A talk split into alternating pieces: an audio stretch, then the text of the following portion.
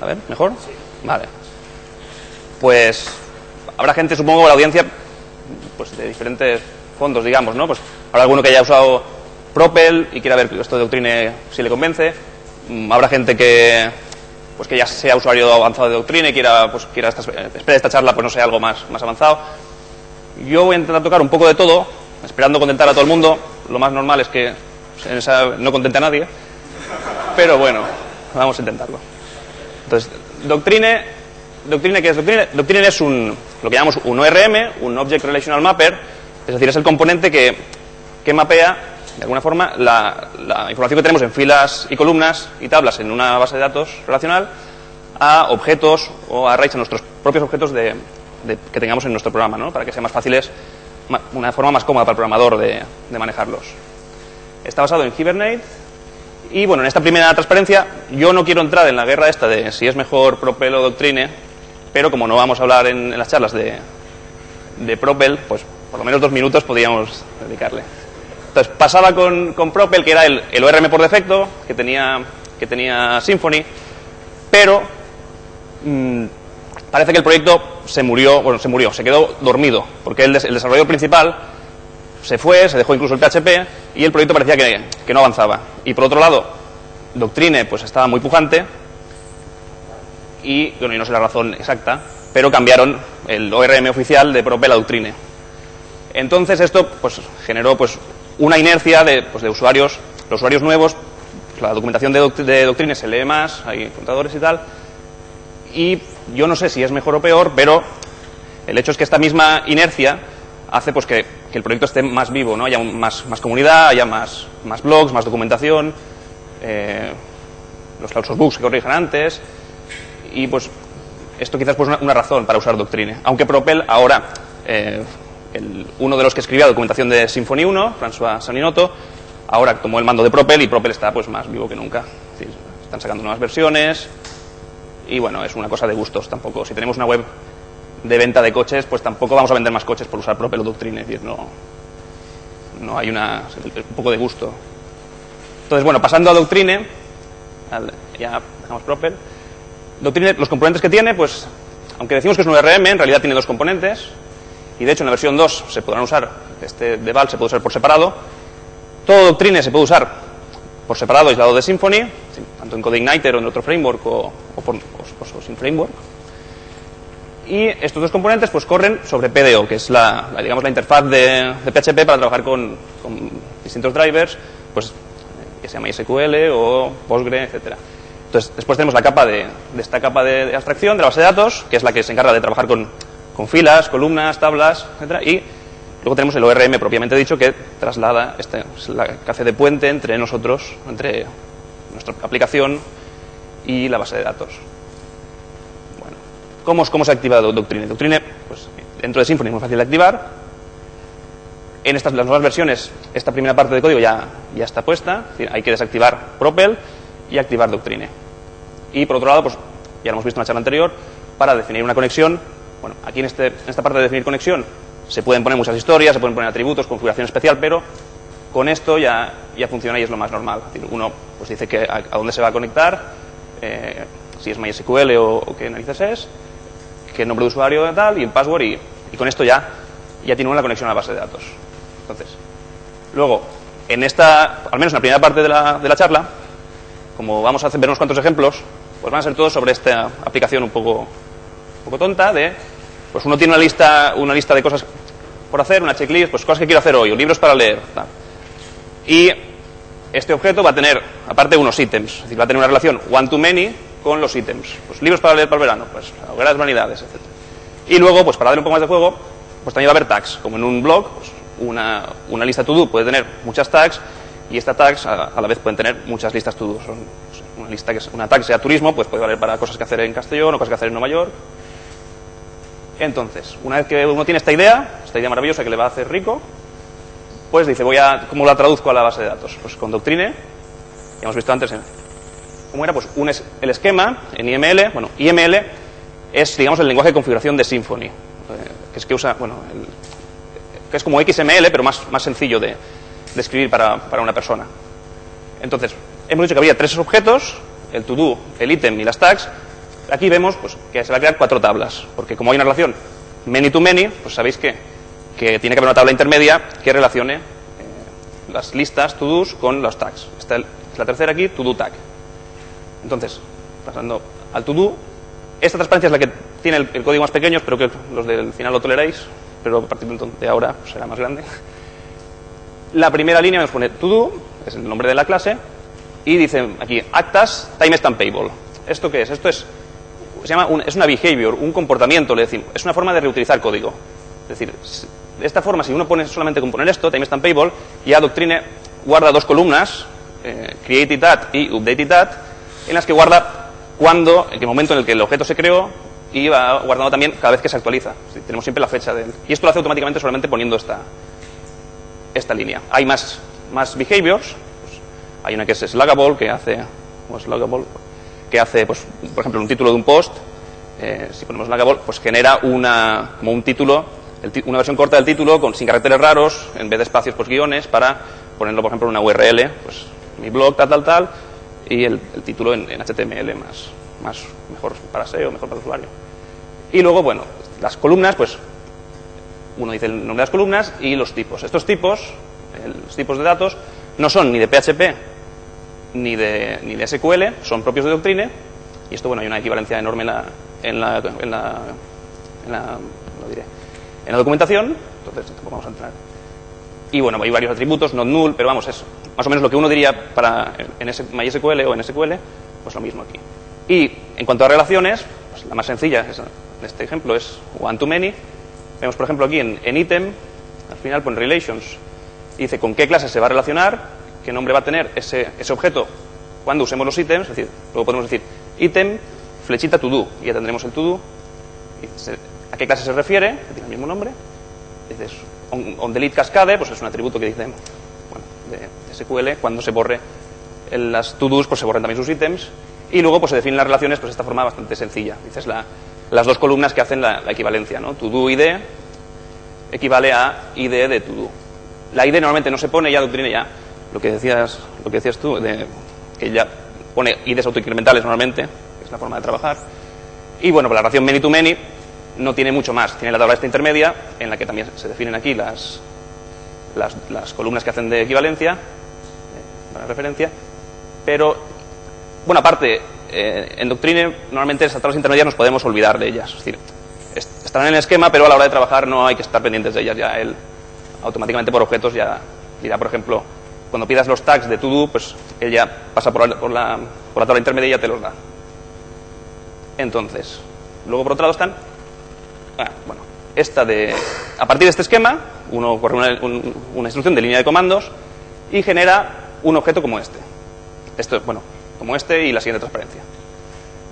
Este objeto vemos que desciende de, de otra clase de doctrine y pues es prácticamente lo que hemos dicho aquí, ¿no? de lo que hemos dicho en el anterior. Dice, pues, una definición de la tabla, una descripción, no es más que esto, la, columna, la tabla del nombre, las columnas que tiene, y por otro lado, las relaciones. Es la misma información que teníamos en lo anterior. ¿Qué vemos aquí? Esto es un poco, se dice un poco mágico, porque no están aquí las funciones de, acceso a, las columnas, por ejemplo. Eh, esto ya, al, al descender de una clase de doctrine, ya doctrine ya, ya creará estas funciones cuando las necesitemos, o estarán allí. Esto está bien, pues dices, "Oh, qué chulo, pero luego, eh, cuando uno le da un error en la aplicación, le dan una clase que él ni ha escrito, que, que está ahí metida dentro de doctrine, y es un poco a veces que dices, "Uf, ¿dónde, qué narices es esto? Me gusta. Que con Propel, pues, eh, con Propel no pasa tanto. Pero vemos que en Doctrine 2 eh, mejora. Entonces, luego están las fixtures, es decir, eh, nosotros para probar la, en desarrollo y en, y test, pues nos interesa tener los datos en la base de datos, hacerlo lo más rápidamente posible.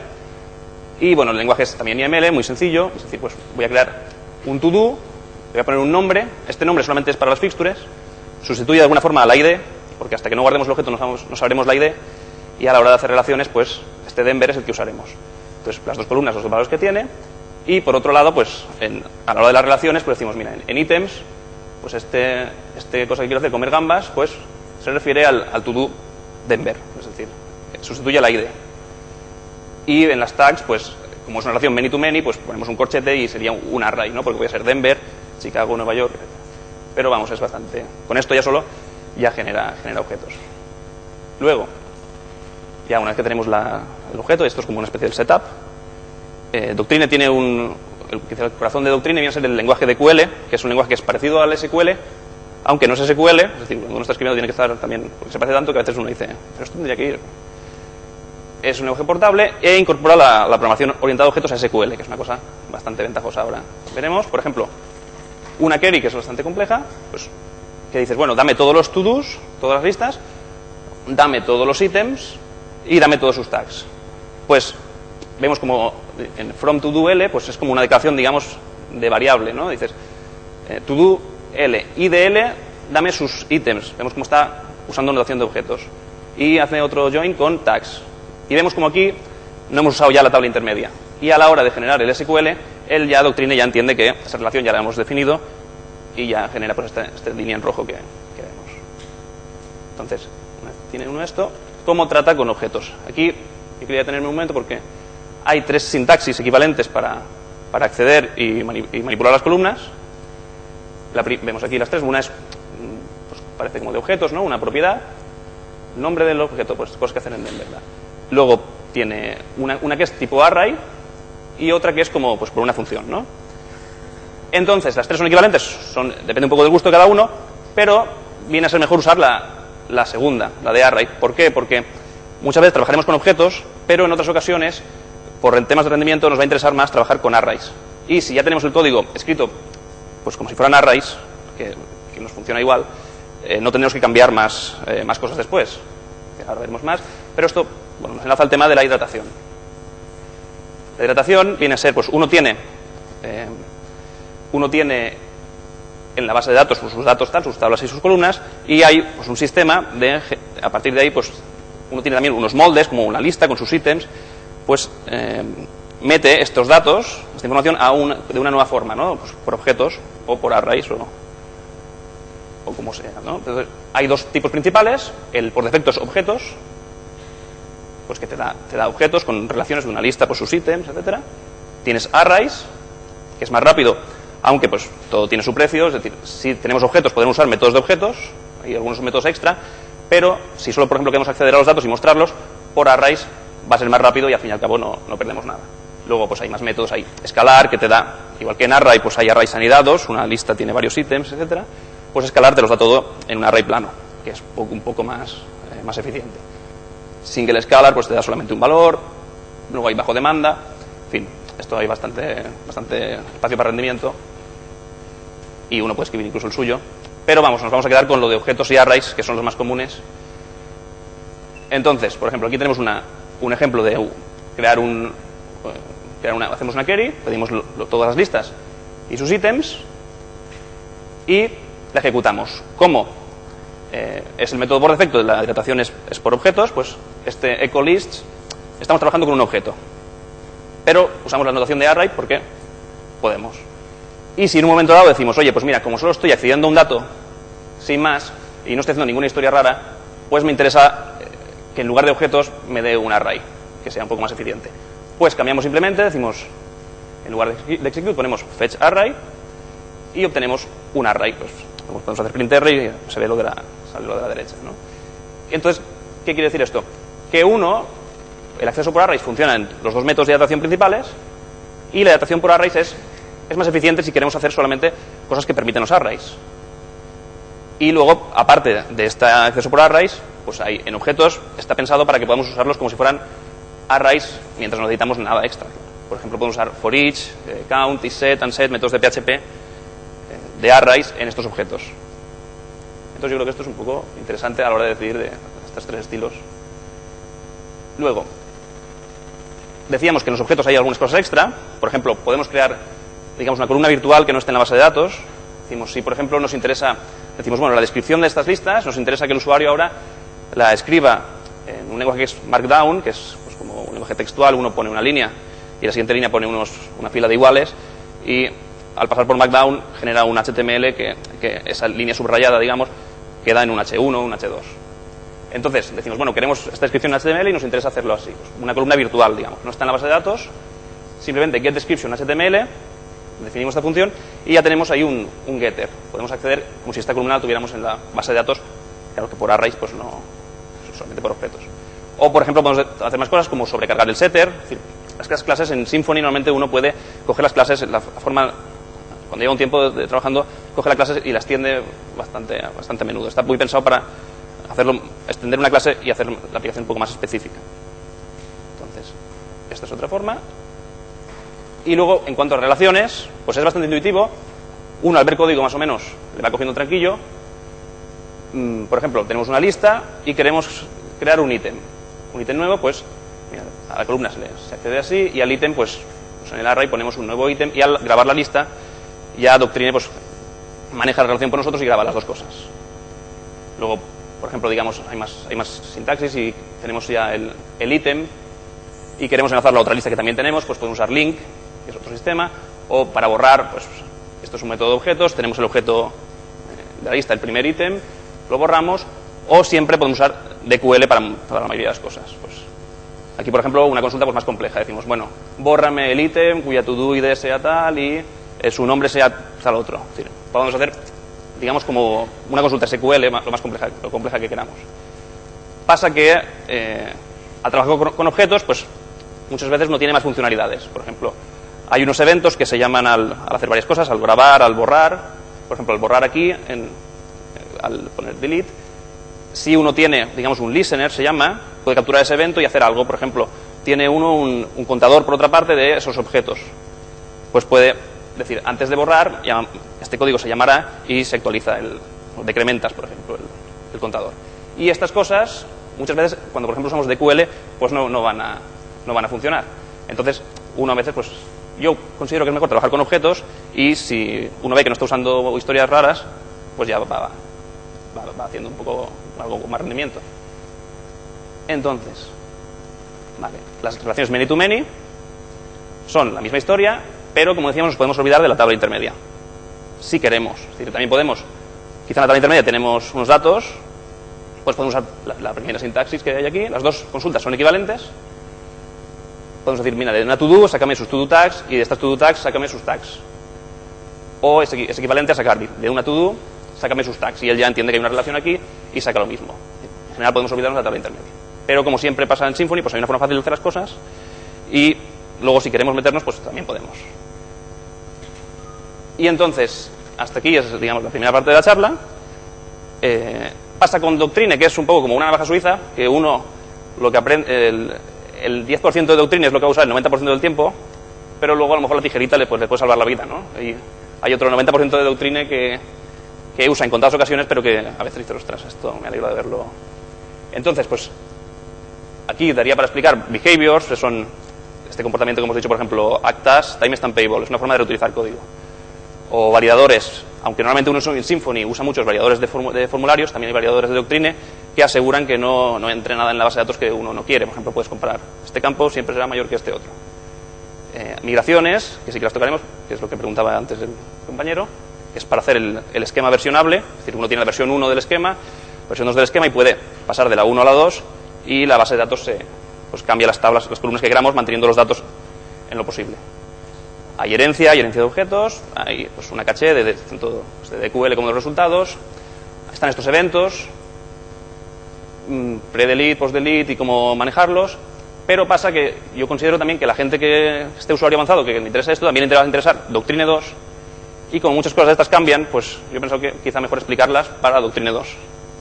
Entonces la segunda parte de la charla pues va más de Doctrine 2, que está a la vuelta de la esquina. Entonces, en Doctrine 2, pues en Symfony se ha entrado un afán de reescribirlo todo por completo, decíamos ayer, y Doctrine 2 pues no ha sido excepción, bueno, aparte, ¿sabéis? Doctrine, el desarrollo principal, trabaja en, en Sensio, en la misma empresa que, que, hacen, que Symfony, y más o menos pues siguen las mismas directrices. Han escrito completamente para PHP 5.3, por lo que decías también de instalar servidores, a veces uno tiene problemas. Si van mucho por los objetos. Hay mejoras importantes de rendimiento, tanto en Symfony 2 como en Doctrine 2 han ido muy fuerte por el rendimiento. Hay, también relacionado con lo del rendimiento, menos magia. Si decíamos antes eh, si decíamos antes que este objeto que se creaba no tenía las funciones necesarias, sino que para, para acceder a las columnas, sino que Doctrine un poco se las inventaba sobre la marcha, en Doctrine 2 sí que las tiene allí. Aparte de otras cosas. Tiene una caché mejorada, también por rendimiento, y cuando hablamos de Doctrine 2, pues vamos a hablar mucho de entidades. Viene a ser lo que es el, objeto que, que usaremos. ¿Qué, ¿Qué, es una entidad? Así vamos viendo un poco la sensación que da Doctrine 2, que es bastante distinta a Doctrine 1. En Doctrine 2, una entidad, espero que los comentarios se vean bien, porque son importantes. Eh, esto, es una, esto es una entidad, es decir, este es el objeto con el que trabajamos, este y la transparencia siguiente. Simplemente es un objeto PHP en el que uno dice, pues esto estamos usando nombre de espacio de entidades y es la clase usuario y va a tener tres columnas, la ID, el nombre y la dirección.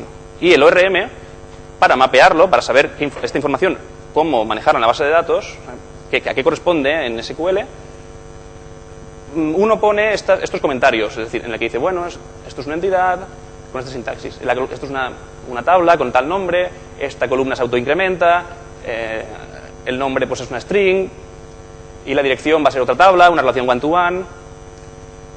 Y por otra parte, uno tiene las, las funciones. Es decir, pues getIDs, getNombre, setNombre, es decir, si le da un error a uno, pues va, va, a tener error, o por lo menos va a partir de esta función, de esta, de esta función que ya hemos, uno ha escrito, la, o es de su modelo al menos. Y esto, es decir, no, no desciende de ninguna clase, así como antes descendía de, de doctrina y doctrina se encargaba de, tú decías a doctrina en esta clase, cómo iba a ser tu objeto y doctrina y pues ya decía, ah, vale, vale, gracias por decírmelo y ahora yo tomo el control, ahora es nuestro objeto, digamos. Tiene, entonces, menos magia, es más fácil entender qué está pasando, también son más rápidas por este mismo motivo, como son objetos, pues se trabaja bastante con, con herencia, y bueno, con herencia y con propiedades de objetos, interfaces, etcétera. Y ¿quién, ¿quién, es el que lee estos comentarios? ¿Quién es el que dice, bueno, eh, estas columnas, vale, ¿cómo, cómo, cómo las mapeas a base de datos? Porque esto al final son comentarios. Esto lo gestiona un, un, objeto que es el entity, el entity, Manager, que viene a ser como el corazón de, de Doctrine. Y bueno, se pueden, se pueden escribir en IML y en XML también. Entonces, las fixtures, aquí hay una sorpresa mala, que es, por lo menos en mi opinión, que es que antes escriben en IML, que era una forma muy cómoda de escribirlas, pero en Doctrine 2 han decidido que el IML fuera y que lo van a escribir en, escriben en PHP. ¿Por qué? Anda, dan dos razones. Bueno, esto es un ejemplo, ¿no? Pues tampoco es tan complicado, ¿no? Uno crea un objeto en PHP y le pone, le pone un nombre, vamos, decir, pues programación PHP normal. Dicen una razón que es más rápido cargarlas. Yo personalmente, y también otra gente dice, pues eh, que cuando uno está escribiendo fixtures es para, en un entorno de desarrollo o de test, en el que uno lo que interesa es cargarla, o sea, escribirla rápido, da igual que tarden un segundo, un segundo y medio en cargarse. Pero la, razón principal parece que es que tardaba mucho, tenían, tardaba en su equipo, tenía muchos problemas con este código de las, y de las fixtures en IML. Y parece que introducía muchos bugs, había bugs de, de difícil resolución, decían también que en Ruby on Rails también estaban siguiendo un camino parecido, y bueno, dicen que a lo mejor escriben un, un traductor, digamos, un, algo que pase de IML a, PHP, pero no, es un, no parece una prioridad. Pero bueno, es una cosa, solamente para que uno tenga.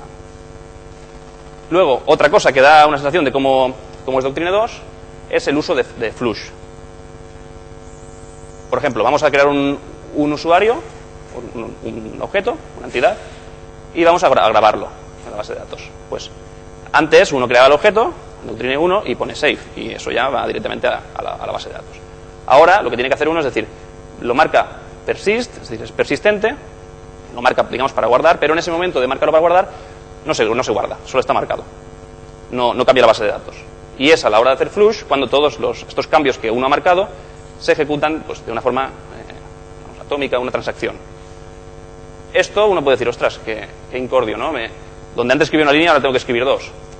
Pero esto viene por el tema del rendimiento, porque en este ejemplo es un incordio, pero este, este ejemplo es, vamos a crear mil usuarios, mil objetos, marcamos esos mil como persistentes y fuera del bucle hacemos flush y pues como pues flush pues tiramos de la cadena, ¿no? Digamos, todo eso que hemos estado acumulando se, lo, lo, mandamos a la base de datos de, de una. Y esto pues en mi, en mi máquina tarda 0,3 segundos, 0,37. Por otro lado, en un SQL un poco descuidado, sí, pero un código que yo me imagino pudiendo escribir, la verdad. Uno hace uno hace mil queries a la base de datos para, hacer lo mismo, y como tiene que hacer mil, mil llamadas a la base de datos, pues tarda 41 segundos. Entonces, ¿esto significa que Doctrine 2 es más rápido que PHP y SQL? Pues, pues no, porque, claro, Doctrine hace muchas más cosas, crear los objetos, crear tal, pero sí que mm, con esta misma, misma tontería de coger el flush sacarlo del bucle, que es una cosa que se puede acordar uno fácilmente, no tiene que estar pendiente de la optimización, pues gana una optimización, o sea, puede optimizar fácilmente, sin tener que, que calentarse mucho la cabeza.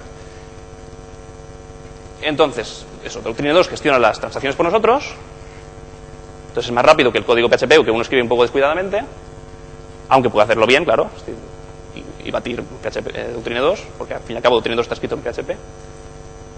Y bueno, si alguien dice, pues yo estoy muy con el rendimiento, pero las transacciones me gustaría controlarlas yo mismo, pues también puede. La, documentación, pues hay métodos y animan a que uno controle las transacciones él mismo y, se lo haga como, como quiera. Entonces, por otro lado, los eventos, vamos tocando un poco de todo. Había, eh, decíamos, en Doctrine 1 y en Doctrine 2 también, es un, son un, hay unos eventos que se, se llaman al, antes de grabar algo, antes de borrarlo, después de grabarlo, después de borrarlo, pues estos eventos aquí se llaman el life cycle, del ciclo de vida de la, de la entidad. Mm, hay otros eventos que podemos definir nosotros mismos, pero bueno, los life cycles son estos. OnFlux no es life cycle, pero a nosotros aquí en esta charla como si lo fuera. Entonces, en la, ¿cómo, hacemos código para tratar estos eventos? Pues en Doctrina 2 es muy sencillo. Eh, vemos aquí, al definir la entidad, pues ponemos este comentario, has lifecycle callbacks, y ya pues decimos que hay unas funciones que, vayan a, que van a manejar estos eventos. Y luego, pues antes de una función, que es la que maneja, por ejemplo, post persist, antes de eh, después de grabar, ponemos aquí esta función corresponde al post persist y el ORM ya entiende que esa función la tiene que ejecutar. Y, ya está. Esto bastante sencillo. Luego, las behaviors, los comportamientos, que hemos hablado de actas time stampable o actas slugable, etcétera, también versionable hay para hacer, eh, por ejemplo, una wiki, digamos, o versiones de un, post de un blog. Pues en, decían ellos, bueno, que en la documentación de la 1 estaban, decían, ostras, esto es muy maravilloso, esto es maravilloso, esta forma de hacer las, behaviors, parece que al final se cansaron. Y en esta vez dicen que, están un poco hasta las narices y que van a, que, con el nuevo método, solamente con código PHP 1 eh, escrito normalmente, pues ya puede hacerlo, o sea, que, escriba uno el código normalmente y con estas entidades es más, es más, eh, es, más directo. También tiene menos magia estas directrices que están siguiendo. Yo creo que está bien así, como están haciendo. Eh, por ejemplo, ¿Cómo sería esta behavior que hemos dicho que era time stampable? Pues podemos hacer, mira, en el, constructor del objeto, dices, mira, este, las dos columnas created y updated, le ponemos el valor de ahora. Y antes de, vemos que aquí hay un update antes de hacer un update, ponle update el, tiempo, el, tiempo que tenemos ahora. Pues, es un código bastante sencillo. Pasa que este código en concreto no es reutilizable, pero ¿cómo, se hace, cómo hace uno este código reutilizable para más de una clase? Más una entidad.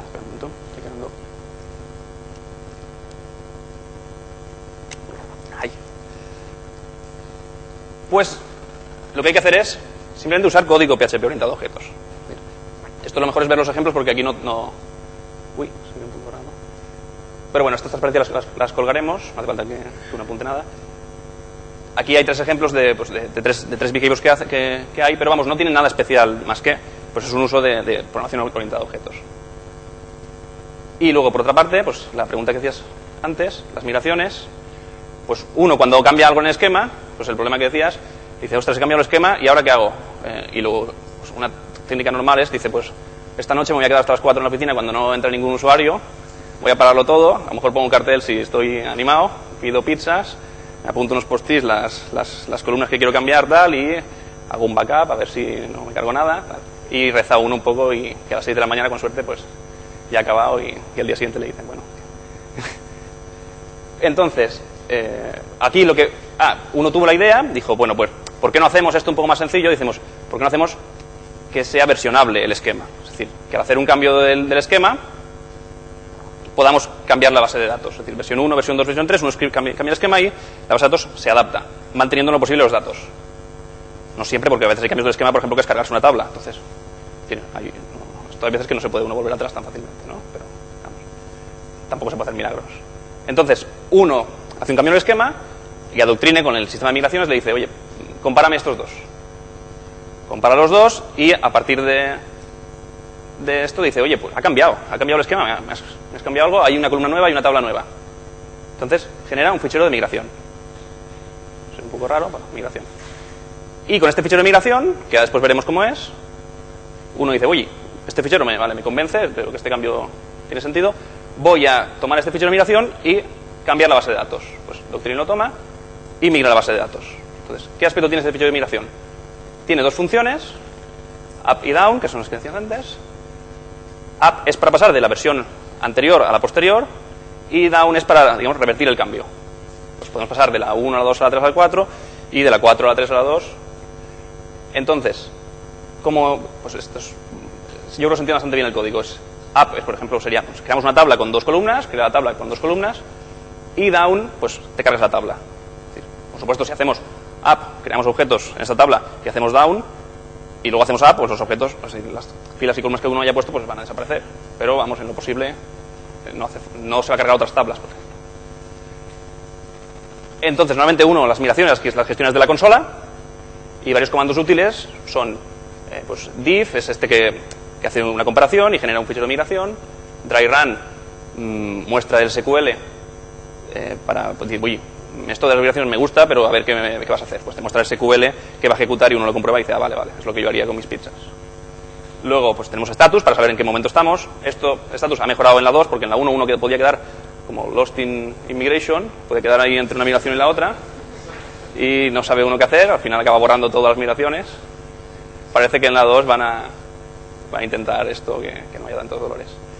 Y bueno, también tiene, pues, si tienes que hacer cambio en varias máquinas, pues puedes escribir, dices, bueno, en lugar de cambiar las bases de datos, escríbeme SQL y ya, pues ya, me, lo hago yo.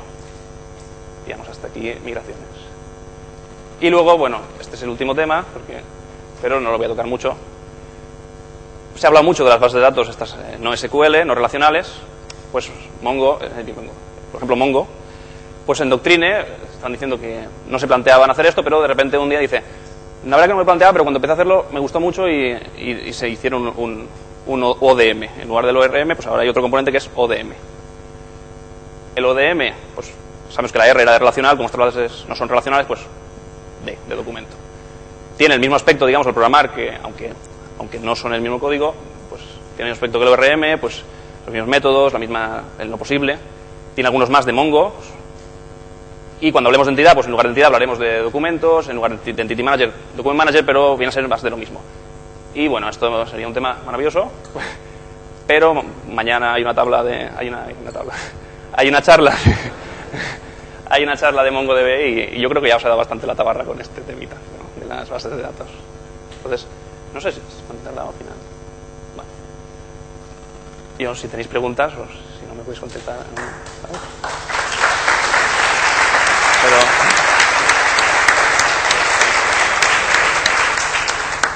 Sí, sí. A ver, que... Hola, buenos días. Uh, quería saber el tema de internacion...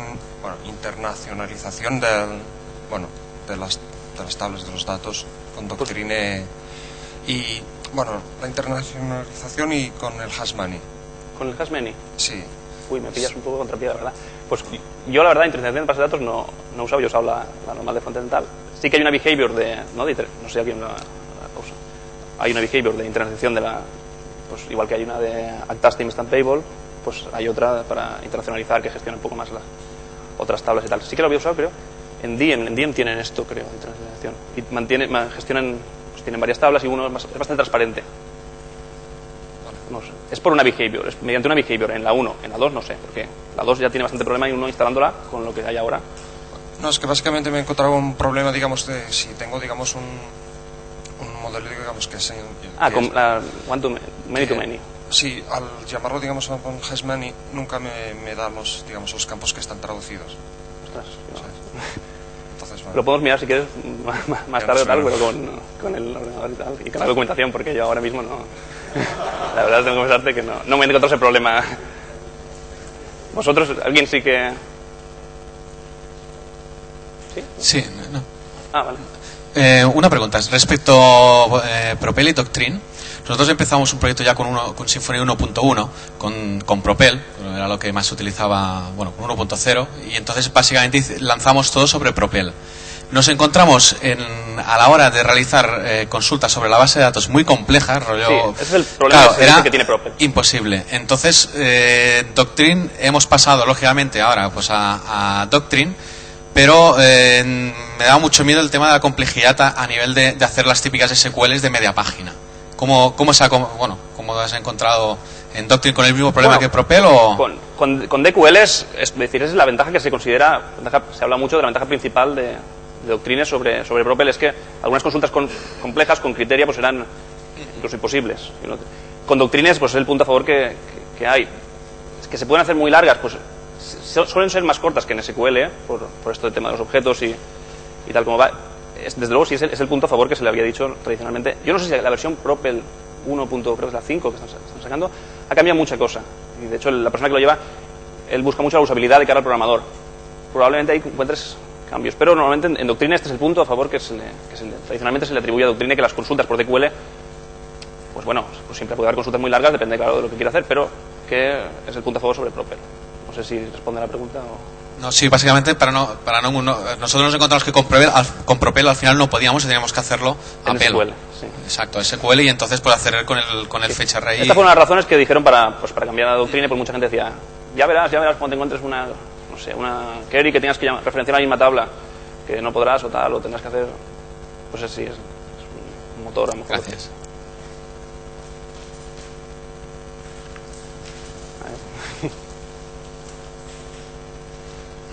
Hola, em, ¿se puede migrar de la versión Symfony 1. punto- ay, de la versión Doctrine 1. punto lo que hay ahora a la 2? Pues, O, o migrar quiere decir repasar todo el código, modificar, etcétera. pues, bueno, primero, yo estuve probando la versión 2 hace unas semanas. La versión 2, hay bastante documentación, pero, por ejemplo, yo al instalarla, daba unos errores allí y, y al final tu- pregunté en el, en el IRC que tienen y al final me dijo, uy, te faltan dos líneas de código en Doctrine 2. Es decir, no está, para ahora mismo no sería. Es decir, entonces, sí que uno dice, esto está bien parido, tiene buena pinta, pero no sé, yo mejor esperaría un poco. Y dicen que sí, que van a hacer herramientas, por ejemplo, para convertir el esquema de la 1 a la 2. Pues yo creo que sí que habrá que hacer, que por lo menos revisar bastante bien el, el código. El DQL parece que no cambia, han reescrito el parser, pero no cambia. Pero sí que habrá cosas, por ejemplo, las behaviors pues desaparecen, tal, sí que habrá un cambio bastante profundo.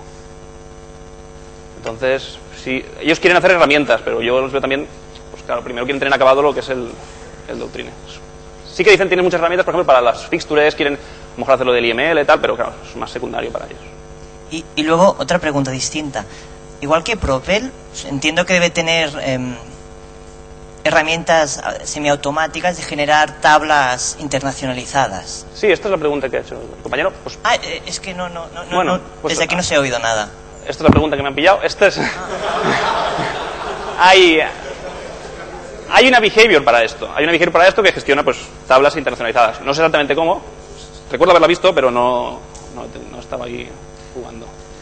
Sí que se puede, sí que se puede. En Diem, por ejemplo, lo hacen.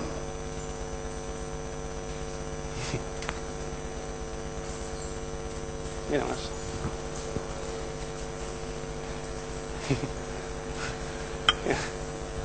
Por lo que has comentado, me da la impresión de que esto puede cambiar en Doctrine 2, pero mi sensación era un poco que la, la hidratación de Doctrine eh, hacía perder la cierta relación con el modelo.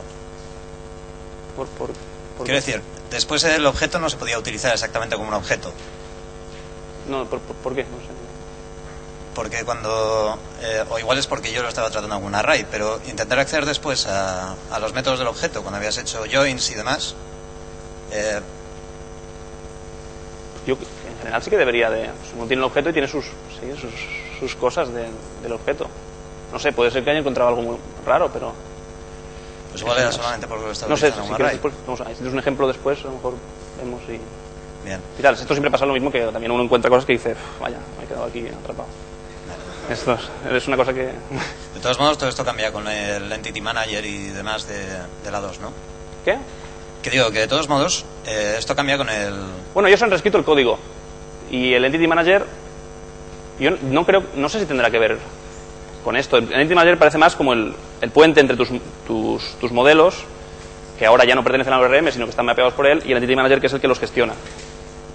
no sé, yo he estado probando Doctrine 2, pero no hasta el punto este de ver la hidratación si está cambiando o no está cambiando. Tal. Ya dije que tengo, tuve problemas para instalar y todo. o sea que- Pero vamos, ellos han escrito el código por completo. Quizá algún problema que has encontrado pues está resuelto. No sé exactamente porque tampoco sé el problema muy bien cuál es. Vale. Pero tiene un cierto paralelismo con el Entity Framework de .NET y el, y el InQ. No lo sé. No lo sé. Sé que ellos dicen que han abandonado, o intentan abandonar la, la- el paradigma de Active Record, pero no sé, yo por ejemplo, .NET, por ejemplo, no, no he tocado. No.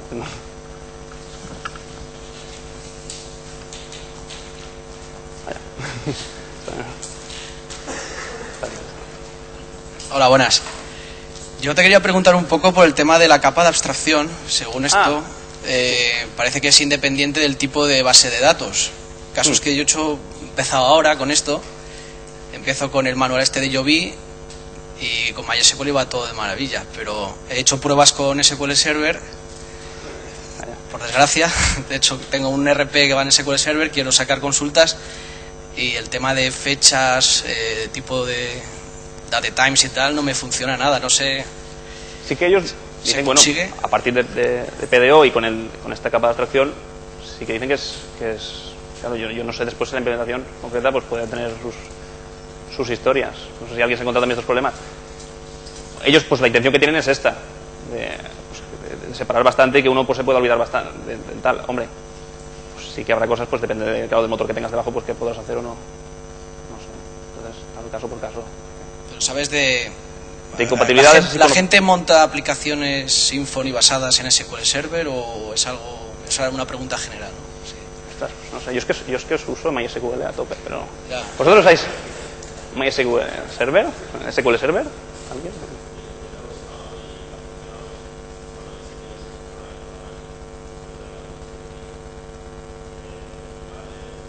Había... No sé. Bueno, será un... A mí es una parte de documentación que hasta que yo no tenga problemas con esto... no- es una cosa que me, me echa... Gracias. Hola. Eh, ¿Sabes si se puede tener los Propel y Doctrine en el mismo framework? Pues sí que he leído que sí que, sí que se puede. Yo personalmente no lo he hecho, a mí me parece un poco... Pero ¿para qué? ¿Cuál sería el A motivo? ver, el problema es que yo empecé hace dos años un proyecto con, con Symfony por la versión 1.0, con Propel, y claro, y ahora tener, con todo el desarrollo hecho, tener que migrar todo a Doctrine, pues sería prácticamente empezar de cero o, o hacer, o, deshacer muchísimo trabajo. Entonces ese es el problema. Claro. Yo sí que había visto en, en- yo había buscado para, sobre migraciones de Propel a Doctrine, lo que normalmente hace la gente si es, es rehacer de cero, por ejemplo, uno se hace una, en- por ejemplo en Git una, una rama, se deja ahí aparcado y, en- y va, y va trabajando y cuando lo tiene vuelve. Sí que creo que se pueden activar lo- los dos. Por, por otro lado, me- tengo curiosidad, ¿por, por qué cambias de, de Propel a Doctrine? Solo por- Hombre, porque ma- decir- es simple, no, no- yo con Propel no tengo no tengo demasiados problemas excepto lo que han comentado de que algunas algunas consultas así que sean un poco complicadas Mm, puede ser como, una- sí. eh, no, tienes es, que es algo que me interesa, ¿eh? no es que quiera... no no eh. A mí, me, a mí me, va, me va bien, lo que pasa es que sí que es verdad que me he encontrado con casos o alguna consulta un poco compleja, pues que no Claro. existe en Propel y tienes que introducir el SQL a mano. Sí, bueno, hombre, viene a ser. Yo, lo de Propel y Doctrine a la vez sí que he leído que se podía, pero yo no sé hasta qué punto será una, una embarcada y vaya a ir todo perfectamente. Lo que normalmente hace la gente es, pues, pues eso, traduce el, es- el esquema, que sí que hay una herramienta de, de Propel a Doctrine, y nada, pues si ha tenido la suerte de, de ir escribiendo el código en el modelo, un poco en el controlador, si acaso, y nunca en la vista, pues más o menos tiene localizado lo que tiene que cambiar. Pero claro, si es una, es una embarcada de cambiar, cambiar de un. Sobre todo si es una aplicación de- con mucha carga en el modelo. Yo por eso, yo creo que, a menos que uno tenga problemas fuertes, es que cambiar de uno a la otro, así por. o es que hay gente pues, que tiene una. Dice, ostras, me encuentro limitaciones fuertes, tal. Y otro dice, ostras, es que ahora se usa mucho más. Pero claro, va a ser un tiempo. Pasa a veces cuando un programador que dice. Yo, por ejemplo, cuando hago algo, enseguida lo que quiero es tirarlo y empezar otra vez. Veo un edificio y enseguida digo, ostras, un solar aquí y volvería a hacerlo precioso. Y esto pasa a veces yo cambiar de uno al otro es bastante trabajo, sí. Y yo no sé si se pueden activar los dos, sí que lo había lo mencionado. Yo no lo he hecho, porque yo pues, cambié de un proyecto de Propel a uno de Doctrine. Pues es que si fue- fuese así, pues puedes eh, digamos, aparcan un poco Propel, empecé a seguir el desarrollo con Doctrine y luego poco a poco vas cambiándolo. Ya sería un poco más llevadero, aunque sea igual sería trabajo. Sí. Con lo que hay hasta ahora. Es cuestión, sí, es cuestión de, mi- de mirarlo. Yo las migraciones que he visto, o gente que ha escrito sobre esto, pues decían esto, pues cambias la- el esquema y pues es un... Es que si quisiera, gente dice, "Uf, si ojalá... quisiera hacer ahora la migración, por ejemplo, Hmm. pues me pasaría como el que he dicho antes, estaría todo agosto y seguramente todo septiembre programando. Sí. Entonces, eh, claro. Puedes y mientras también. tanto el proyecto parado. Puedes, por ejemplo, si usas esto, si usas Git, un poco tener una rama pues para hacer esta, esta migración. Yo es que soy muy, muy, muy estoy encantado con Git. Y uno después pues tiene los, los- ¿La rama te refieres en el subN? ¿En su versión? sí, bueno, en Git, en Git son más, más llevadero.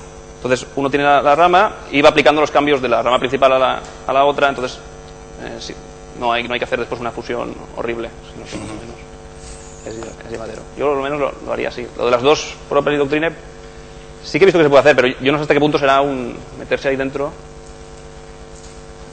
No sé, no sé. Es que luego, claro, uno da un consejo a veces y. y me dijiste que me iban bien. Yo sí que he oído menciones de que se podía, pero.